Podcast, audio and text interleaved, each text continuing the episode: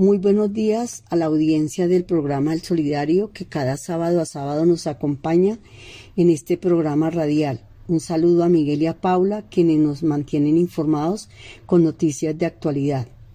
En el marco de la celebración de los 40 años de fundada nuestra cooperativa Cotraecún, el Comité de Comunicaciones se hace partícipe con la obra escrita Maestros de Carne y Hueso, Historias de Vida y Transformación Social. Si bien es cierto, en el oficio del maestro la narrativa entra a formar parte de su equipamiento didáctico, pues es aquí donde juega un papel importante la dimensión cognitiva, la emocionalidad, donde se tocan nuestras pasiones, nuestros sentimientos, desde la experiencia que a veces es placentera y en otros momentos no.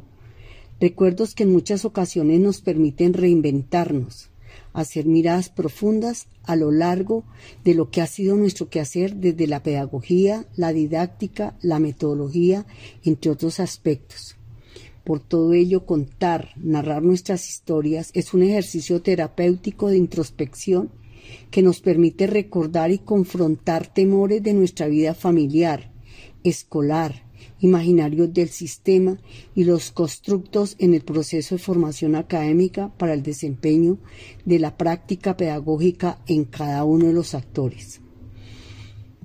De ahí que el libro Maestros de carne y hueso, historias de vida y transformación social es una propuesta de algunos maestros que hemos querido visibilizar un proceso de la labor pedagógica a lo largo de varios años, donde se narra la vida, los sueños, las vivencias de aula, donde han quedado esos trazos de formación y saber, las emociones y los recuerdos reveladores de nuestros estudiantes que tocan el alma con expresiones de amor y en muchas ocasiones de dolor, las experiencias de formación para el oficio docente como también el papel que cada uno ha desarrollado como agente de cambio en las comunidades. Creer en un maestro es proyectar un mejor futuro. Conocer su labor es imperante, dado que su trabajo trasciende tanto en la vida cotidiana como en el ejercicio laboral sus saberes y prácticas son compartidas, analizadas, adaptadas y replicadas en otros contextos para la transformación social. Los autores de las 18 narrativas que se plasman en el libro Maestros de carne y hueso espera que se movilicen, se fortalezca el ejercicio docente, que el lector pueda reconocer aquellos, aquello que muchos ignoran, la luz de la docencia y su papel transformador en la comunidad. Se espera que este oficio se dignifique, sea el soporte de la humanidad en todos sus cambios.